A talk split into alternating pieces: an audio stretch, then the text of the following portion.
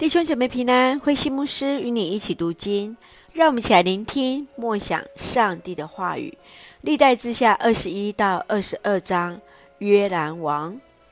历代志下二十一章是约兰王的记载，他处决自己的兄弟忠臣，在犹大全地设立球坛，强迫百姓要去崇拜偶像，以致以东和利拿都来背叛了犹大。他去世时，无人思念，葬在大卫城，而不在列王的坟墓之中。在二十二章，我们看到亚哈谢继任，他重蹈约兰王覆辙，受到他的母亲亚他利亚的误导，与北国结盟，最终丧命，甚至江山难保。让我们一起来看这段经文与默想，请我们一起看二十一章第七节。上主不愿毁灭大卫的王朝，因他曾经与大卫立约，应许他说他的子孙要世世代代做王。我们看到约沙法王，他有六个儿子，因为约兰他是长子，所以就立立他为长子。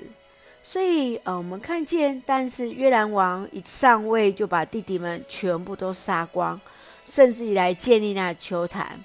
约兰做了许多上帝看为恶的事情，但是上帝依然持守与大卫的立约，没有灭绝了约兰王朝。亲爱的弟兄姐妹，当你看到上帝是如何待人，他如何持守与人的承诺时，我们是否也思考你会如何持守与上帝的约呢？愿主来帮助我们，坚固我们。继续，让我们来看二十二章十一节。约示巴藏了约阿斯，救他脱离亚他利亚的手，未被杀害。亚哈谢王的母亲亚他利亚是亚哈王的女儿，她一得知儿子亚哈谢被杀，就下令处死犹他王室的全家。约示巴是约哈谢王的妹妹。她与她的丈夫就是祭司耶和耶大来救下了那亚哈谢的一个儿子约阿斯，在圣殿当中躲藏了六年。亲爱的弟兄姐妹，当你看到不公义的事情的时候，你会怎么去做呢？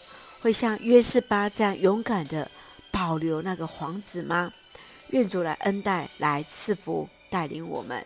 让我们一起用二十一章第七节作为我们的金句：上主不愿毁灭大卫的王朝，因他曾与大卫立约，应许他说他的子孙要世世代代做王。亲爱的弟兄姐妹，我们看到上帝的拣选真是奇妙。愿主耶稣帮助我们，让我们能够更同心一意的来服侍主，一起用这段经文作为我们的祷告。